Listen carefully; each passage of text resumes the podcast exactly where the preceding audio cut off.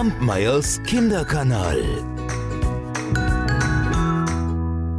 Vor zwei Wochen habe ich euch ein Märchen erzählt von einem Riesen aus England. Heute erzähle ich euch von einem Feenmann aus Irland. Ich bin mir ehrlich gesagt nicht ganz sicher, ob ich die Namen alle richtig ausspreche, aber falls ihr es besser wisst, dann könnt ihr mir ja schreiben und könnt mir Bescheid sagen, wie das heißt, okay? Ihr findet mich auf Instagram, da könnt ihr mir schreiben. Das wäre super. Kampmeyers Kinderkanal, ne? Ist klar. So, jetzt aber zum Märchen. Der Feenmann, von dem ich euch erzählen möchte, das war ein Mordskerl. Oh, der wurde morgens geboren, mittags getauft und abends, da ging er zum König und hielt um die Hand seiner Tochter an. Der König schaute den Feenmann an und sagte, ich geb dir meine Tochter gerne zur Frau, aber du bekommst sie nur unter einer Bedingung. Geh und finde heraus, warum der lachende Gruagach seit einigen Monaten schon schweigt. Man hörte ihn seit Menschengedenken lachen, sein Gelächter war so laut, dass man es von einem Ende der Welt bis zum anderen hörte. Aber jetzt ist er verstummt. Niemand weiß warum.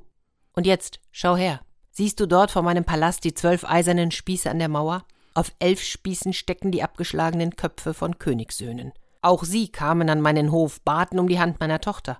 Sie hatten alle die gleiche Bedingung. Keiner von ihnen konnte in Erfahrung bringen, was den lachenden Gruagach verstummen ließ. Zur Strafe ließ ich ihnen die Köpfe abschlagen. Und nun befürchte ich sehr, dass dein Kopf der zwölfte sein wird, dass du das gleiche Schicksal erleidest. Der Feenmann, übrigens der Ski von Gennen, der gab keine Antwort. Der verließ den König und machte sich auf zum lachenden Gruagach. Er machte Riesenschritte, setzte mit einem Sprung über Hügel, sprang mit einem Satz über Schluchten. Ah, es war schon ein außergewöhnlicher Feenmann, dieser Ski von Gennen. Am Abend erreichte er ein Haus, da saß ein glatzköpfiger Riese davor, und der sah ziemlich traurig aus. Hast du Arbeit für mich? wollte der Ski wissen. Und der riesige Mann antwortete Ja, ich brauche einen neuen Kuhhirten. Wenn du meine Kühe hüten willst, dann kannst du hier anfangen. Du bekommst das beste Essen und ein weiches Bett. Der Ski war einverstanden. Ich bin der lachende Groagach, sagte der glatzköpfige Riese beim Abendessen. Und warum lachst du dann nicht mehr, wenn du lachender Groagach heißt? Ach, jetzt weiß ich es. Dich schickt auch der König von Irland. Ach, das tut mir leid um dich denn ich werd's dir niemals sagen. Warum lachst du denn nicht mehr? Ich muss das wissen, hörst du? Und wenn du mir den Grund nicht freiwillig sagst, dann werde ich dich dazu zwingen. Der Ski verzog sein Gesicht ganz furchtbar, die Adern schwollen an, die Augen blickten wild, und er rannte wie ein Verrückter durch das Haus, suchte nach irgendetwas, womit er dem Groagach drohen konnte. Da fand er einige Seile, und damit fesselte er den Groagach. Jetzt hör schon auf, sagte da der Groagach, dem mir ein bisschen bange geworden war. Ich werd dir sagen, was mein Lachen verstummen ließ, aber bind mich erst los. Da band der Ski den Groagach los. Sie setzten sich an den Tisch und der Riese erzählte. Ich lebe schon seit vielen Jahren in diesem Haus, immer ungestört und friedlich. Bis eines Tages dieser Hase kam. Er kam hier hereingestürzt, ohne anzuklopfen, rannte unter den Tisch, machte ein furchtbares Spektakel und beschmutzte alles. Damals, da lebten noch meine Frau, mein Sohn, meine Tochter, zwei Hunde und ein schwarzes Pferd bei mir. Ich jagte den Hasen unter dem Tisch hervor. Er lief aus dem Haus und ich rannte hinter ihm her. Mir nach liefen meine Frau, mein Sohn, meine Tochter, die zwei Hunde und das schwarze Pferd. Der Hase rannte auf einen Hügel. Fast hätte ich ihn an den Hinterläufen gepackt, aber er war schneller und entwischte mir immer wieder.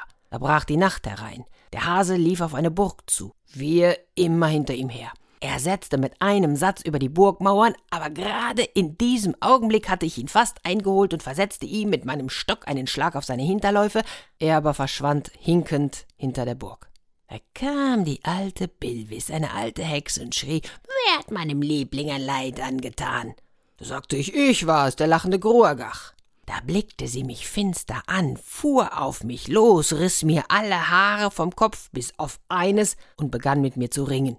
Wir kämpften die ganze Nacht miteinander und auch den nächsten Tag bis zum Abend.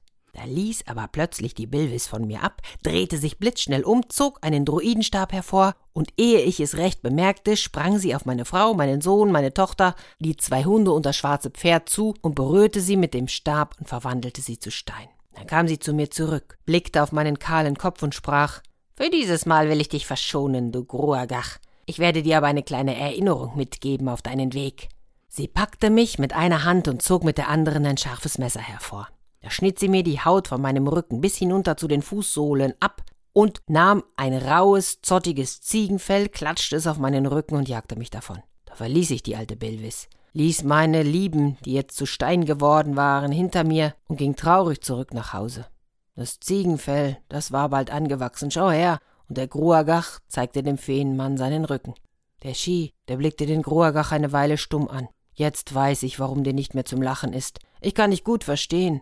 Kommt der Hase immer noch zu dir? Ja, ja, er lässt mir keine Ruhe. So lass uns warten, sagte der Ski.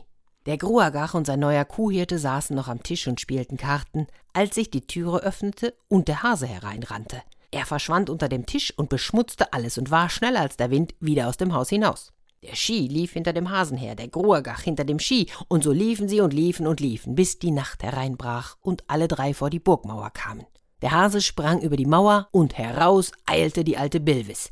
Sie war riesengroß und ach, furchtbar anzusehen. Aus ihrem Mund ragte ein einziger Zahn. Und glaubt es oder glaubt es nicht, er war so lang, dass sie ihn als Krücke benutzte. Wer hat meinen Liebling gehetzt und gejagt? Hm? Ich war es, der Ski von Gannon. Da fuhr die Bilvis auf den Ski los und sie kämpften. Eine Nacht und einen Tag rangen sie miteinander und von ihrem Stampfen, da wurde die steinharte Erde weich und eine Quelle sprudelte heraus. Gegen Abend aber, da ermattete der Ski. Da kniete die alte Bilvis auf ihm. Da dachte der Ski, eine alte Bilvis will mich besiegen, mich, den großen Feenmann. Und er dachte im nächsten Moment an die Königstochter von Irland. Da sprang er mit neuer Kraft auf und drückte die Bilvis mit eisernem Griff auf den Boden. So stark hatte ihn der Gedanke an die Königstochter gemacht. Töte mich nicht, ich will dir auch meinen Druidenstab geben. Da zog die alte Bilvis zwischen Haut und Knochen den Zauberstab hervor. Der Ski berührte die sechs Steinsäulen an der Burgmauer mit dem Zauberstab, und sie wurden wieder lebendig. Die Frau, der Sohn, die Tochter, die zwei Hunde und das schwarze Pferd.